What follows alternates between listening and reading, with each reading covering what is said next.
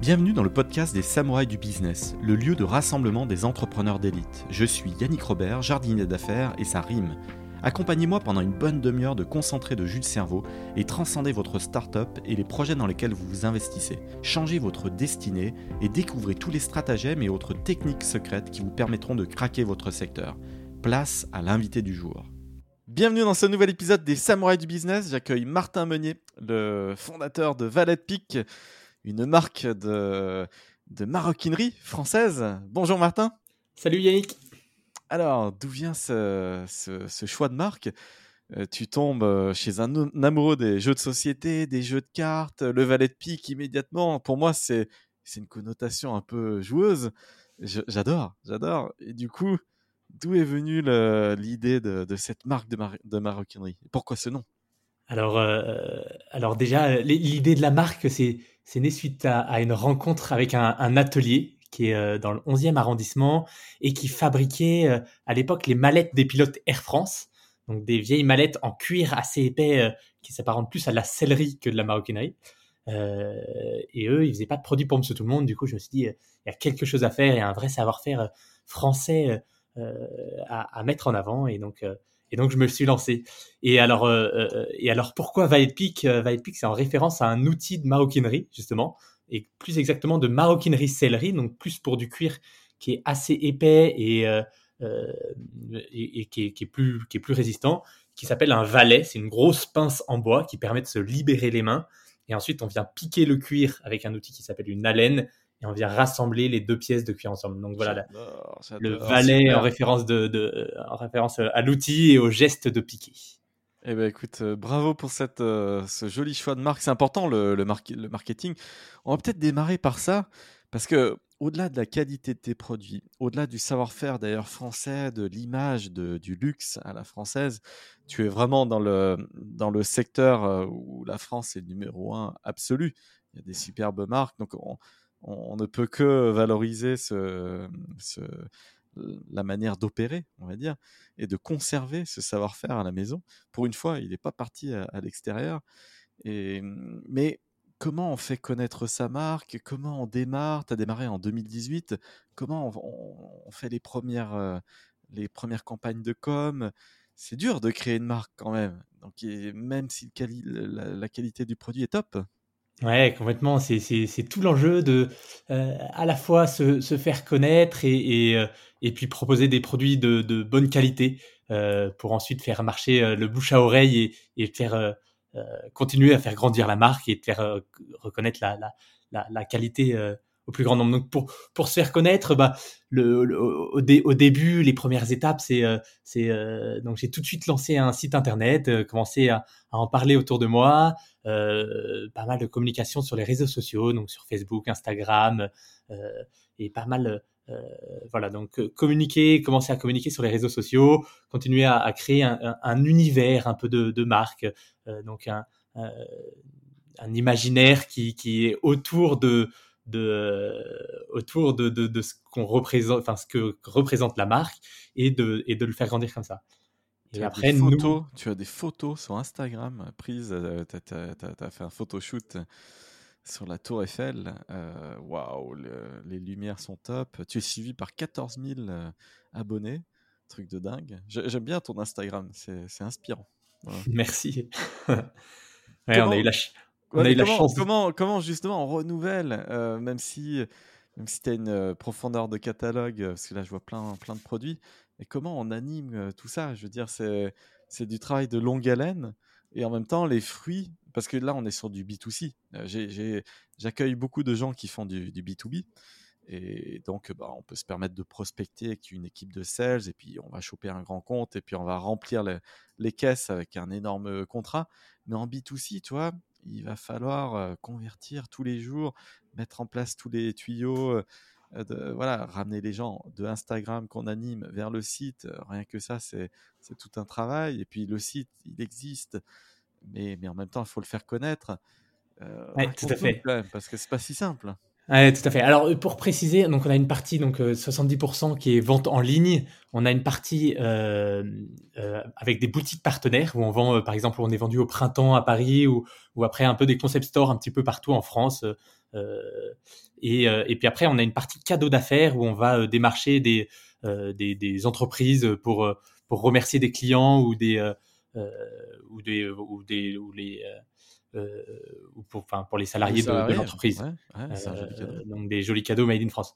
Alors pour, pour animer, euh, pour répondre à ta question un peu sur la, création de marque et, animer un petit peu la, communication, bah, ça va se faire plein de choses. C'est créer de la nouveauté, donc en faisant, en créant des, des, nouveaux produits, en, en travaillant sur sur sur les photos, sur des vidéos, en montrant nous, euh, notre vision, c'est vraiment de, de, de, faire connaître au plus grand nombre l'artisanat.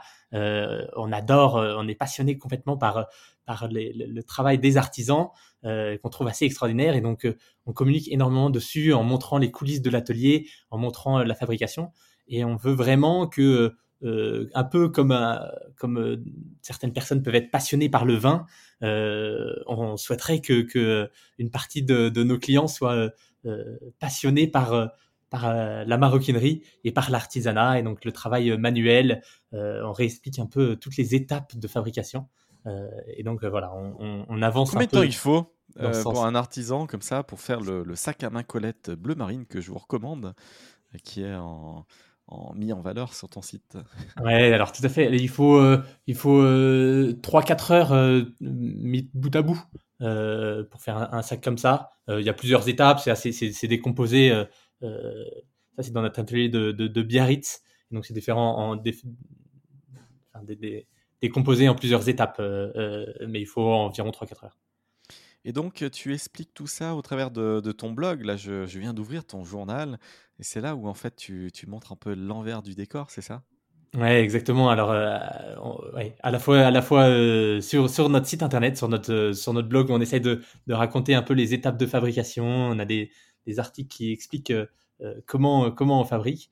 Et puis aussi, après, par beaucoup de vidéos qu'on poste sur, sur Instagram et sur Facebook le plus régulièrement possible. Tu parles d'un nouveau sac à main, par exemple, juste avant Noël, 14 décembre 2021. Je suis toujours sur ton, sur ton blog. Hein. et, que mettre dans mon sac à main euh, Madeleine? Pourquoi Madeleine?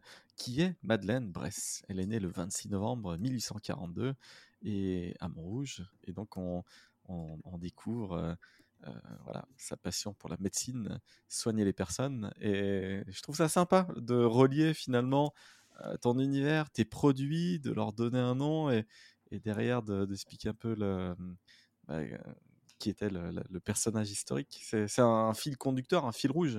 Oui, complètement. Alors, chaque pièce est inspirée d'un auteur ou d'une personne un peu emblématique. Euh, euh, et, nos inspirations sur la création du design et sur la création de, du sac est tirée d'un sac d'un travailleur. Euh, par exemple, le, cartable euh, Émile, il, est inspiré des, sacs des facteurs PTT de l'époque. Donc, c'était des, vieux cartables euh, qui avaient les facteurs pour, pour, pour distribuer le courrier, qui étaient en cuir, assez rigide, assez, qui étaient conçus pour, pour durer toute la vie. Et, facteur cheval Exactement. Et, le but, c'est de reprendre le, ces, designs-là et de les retravailler, les moderniser pour, pour les rendre plus agréables euh, au quotidien et, pour, euh, euh, pour l'utilisation de tous les jours. Et, et, les RP au milieu de tout ça Parce que là, je vois aussi que tu as été relayé sur Europe 1. c'est un focus sur Madame Figaro, enfin Figaro Madame plutôt, elle.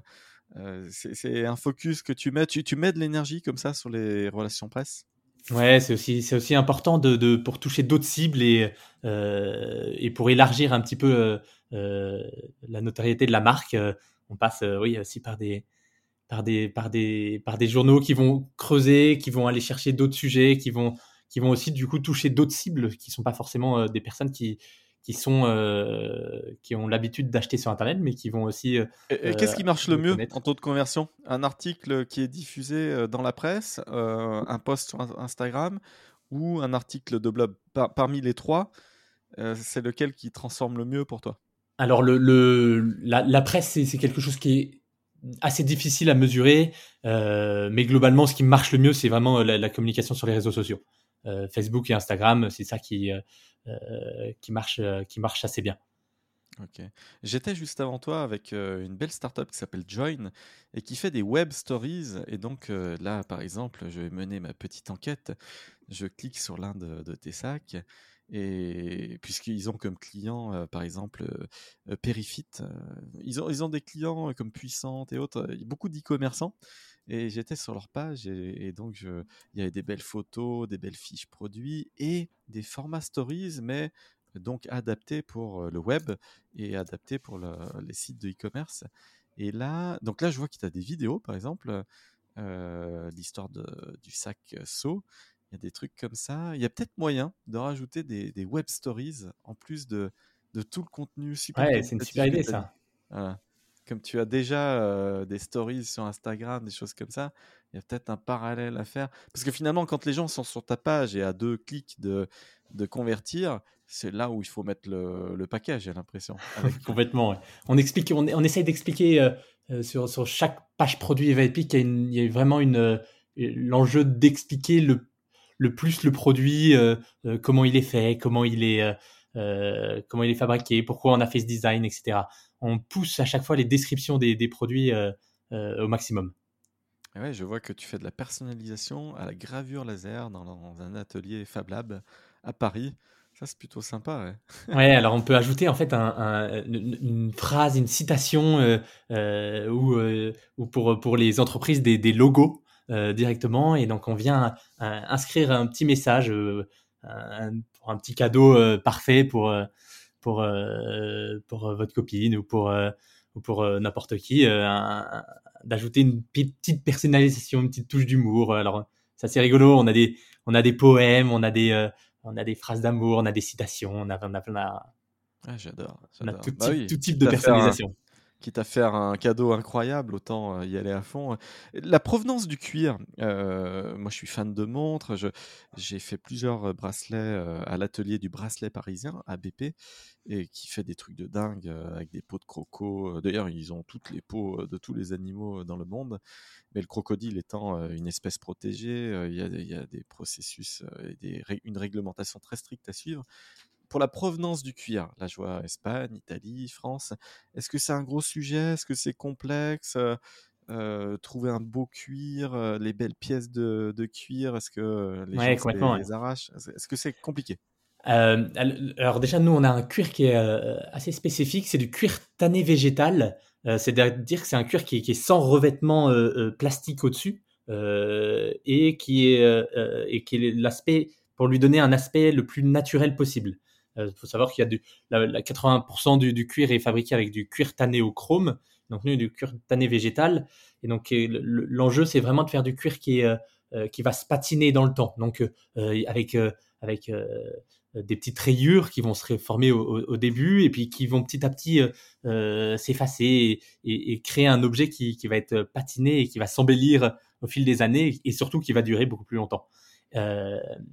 Et, donc le, cuir tanné végétal, pour, se fournir, donc nous on est en Espagne principalement et un petit peu en Italie, et c'est un cuir qui, coûte plus cher.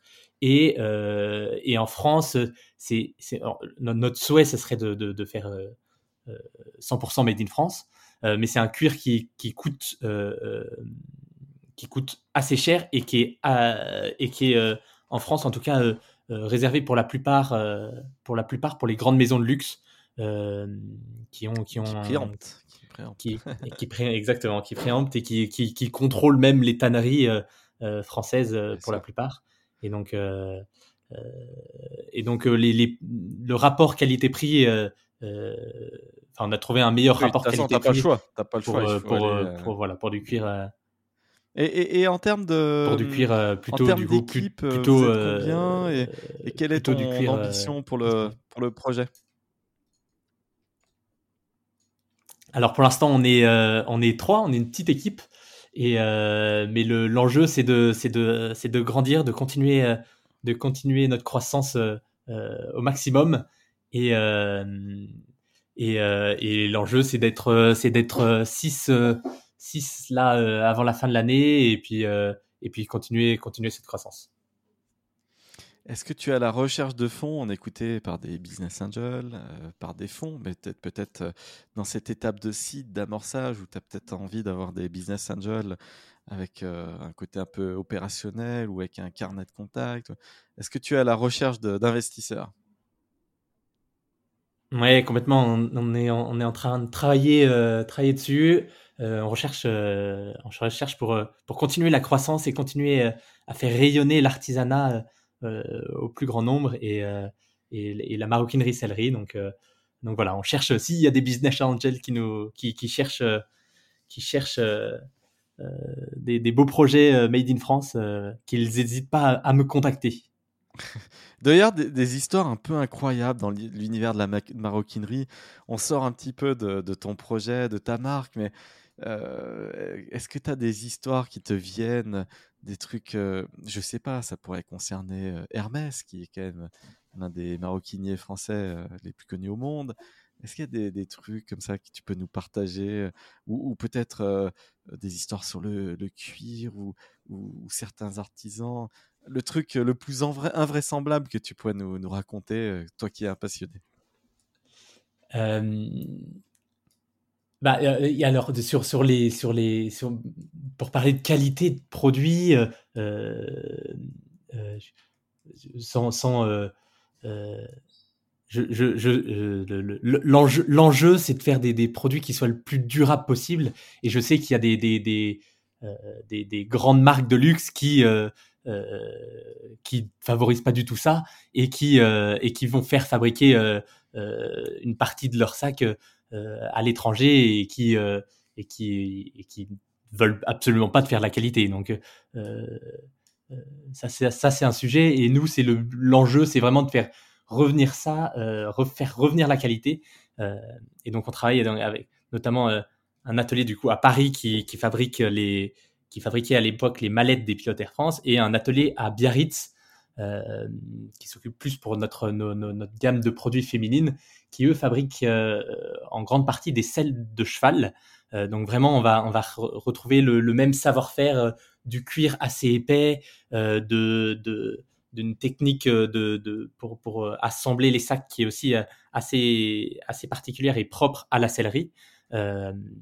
Heureusement que l'équitation se porte bien, puisque comme ça, le savoir-faire reste euh, en France. Sinon, ça aurait été délocalisé, parce que la France est très très puissante en, dans, dans l'univers du, du, cheval. Ouais, complètement. Et le, le, y a, y a, y a, la maroquinerie en général et, en effet euh, tout, tout, ce qui est lié autour du, euh, de, de l'équitation marche très bien. Et donc, on a la chance d'avoir un savoir-faire autour de la maroquinerie qui est resté en France. Et ça, c'est vrai que c'est un, un vrai plus pour nous. Moi qui suis vraiment anti-made in China pour les jeux de société et qui, et qui essaye de promouvoir le made in France et à minima quand même le made in Europe, euh, est-ce que, mais là on ne citera pas de, de marque, on ne veut pas de, de, de problème, mais est-ce que euh, quelques très grandes marques dans la maroquinerie quand même vendent des produits qui euh, transitent par, par la Chine ou l'Asie et mais bon, voilà, ils racontent pas, pas forcément tout et à la fin, ils apposent le saut. Est-ce que, est-ce que, est bah, que le consommateur final est peut-être floué chez certaines marques plutôt que d'autres? Euh, dans, dans, les marques de luxe, je, je, je sais pas plus que ça. Je, je, pense que tout ce qui est déclaré euh, fabriqué en France est fabriqué en France. Je pense pas qu'ils s'amusent à, à jouer. Ah, euh, on est rassuré là. avec, euh, avec les lois. Après, il y, a des, il y a des pratiques qui existent, c'est de, de, fabriquer euh, une partie, commencer à fabriquer euh, une partie d'un produit à l'étranger, de, de, de l'amener en France et de, et de le finir en France pour, pour qu'il soit made in France. Mais c'est des histoires que, que j'ai entendues, mais je, je, je ne sais pas qui fait ça. En tout cas, je trouve que tu as un bon pricing power parce que hum, bah, finalement, euh, le prix de tes produits, plusieurs centaines d'euros et qu'ils le valent bien, euh, ça te permet quand même de rentabiliser, je vois, euh, les frais de port. tu fais livraison offerte France entière, mais parce que bah, le panier, ton panier moyen est quand même assez conséquent. je dis ça, c'est pas du tout le cas sur les jeux de société qui ont la contrainte d'être beaucoup plus lourds qu'un sac, donc qui coûtent beaucoup plus cher à envoyer et qui n'ont pas cette, ce, pricing power, cette capacité à vendre un prix élevé parce qu'un jeu de société, c'est très difficile de le vendre au-dessus de 20 euros. Et alors, comment on fait quand c'est 8 euros l'envoi et que le produit coûte 20 avec la TVA qui est à 20%, donc ça ne fait que 16 et alors que, enfin, tu vois, je, trouve que tu fais partie des beaux produits à vendre en e-commerce. Au-delà même de la qualité de tes produits, c'est un bon segment. Est-ce que tu valides ouais. Euh, complètement. L'enjeu, c'était de faire un, le prix le plus juste possible euh, et le plus transparent, et donc, euh, et donc de vraiment de, de, de, de pas faire des produits trop chers et de, et de permettre de rendre des produits haut de gamme accessibles et, et euh, à la portée de tout le monde et que et, qu'une personne euh, euh, qui soit un petit peu malin et qui et qui veut un produit qui dure plus longtemps et donc qui va changer moins souvent puisse s'offrir une belle pièce qui, qui va lui durer pour le prochain cadeau de mon épouse, je me ferai fort d'acheter un sac chez toi. Il donne envie et ça a l'air d'être de la, de la bonne qualité au bon prix. Mais, mais c'est un peu comme les, les, montres de luxe, je trouve aussi je, redis euh, cet exemple-là parce que j'aime bien. Euh, quand je reçois une, montre par la poste, je me rends compte que finalement, et, l'objet a coûté plusieurs milliers d'euros, le frais de port pour envoyer la, montre a coûté moins cher que moi lorsque j'envoie une boîte de jeux de société euh, à 20 euros et qui, et qui pèse. Parce que parce que c'est très lourd. je trouve que au niveau de la logistique, il faut quand même bien euh, choisir quand on a un e-commerçant, parce que finalement, quand même, tu vends, euh, tu es une marque digitale. Il faut quand même pas se tromper en tant qu'entrepreneur. Il faut résoudre ce, problème à un moment donné. il y a un vrai enjeu. Il y a eu un vrai enjeu euh, dès le début de, de sur le sur la logistique et sur sur la manière de livrer et, et à la fois pour créer une expérience au niveau euh, quand, quand, quand, on reçoit, quand on reçoit le produit et le sac. Euh, mais à la fois aussi du coup pour la personnalisation, pour l'ajout de la personnalisation, euh, qui était un petit peu complexe. On a dû, on a dû acheter une, une, machine gravure laser pour la mettre dans notre dans notre atelier pour graver les pièces juste avant l'envoi et, et, puis ensuite pour pouvoir expédier la pièce le, le et ça c'est pas un process trop compliqué ça, ouais, ça se fait bien quoi. Non, alors c'est un, c'est un process qui nous a posé problème, euh, qui est maintenant carré parce que euh, parce que du coup on a dû monter un, un on a dû monter un, un process logistique en interne euh, et en propre euh, nous-mêmes. Donc on a dû euh, bien bien établir toutes les étapes. Et donc on a on est passé par des par des par des étapes où, où on où on travaillait avec avec un autre atelier qui faisait la gravure laser et où il y avait des échanges qui n'étaient pas forcément euh, euh, des échanges logistiques qui n'étaient pas forcément euh, très pratiques. Eh ben écoute, je te remercie Martha pour cette transparence, pour cet épisode. je découvre hein, l'univers entrepreneurial dans, dans la maroquinerie, ça donne, ça donne envie. Je te souhaite et je te transmets plein d'ondes positives et j'espère que ta belle marque Valet Peak montera très, très haut et je vous encourage à aller sur le site et, découvrir tous les, tous les sacs. Euh, euh, j'ai vu des, des porte-monnaies, des portefeuilles. Merci Martin et à très bientôt. À bientôt.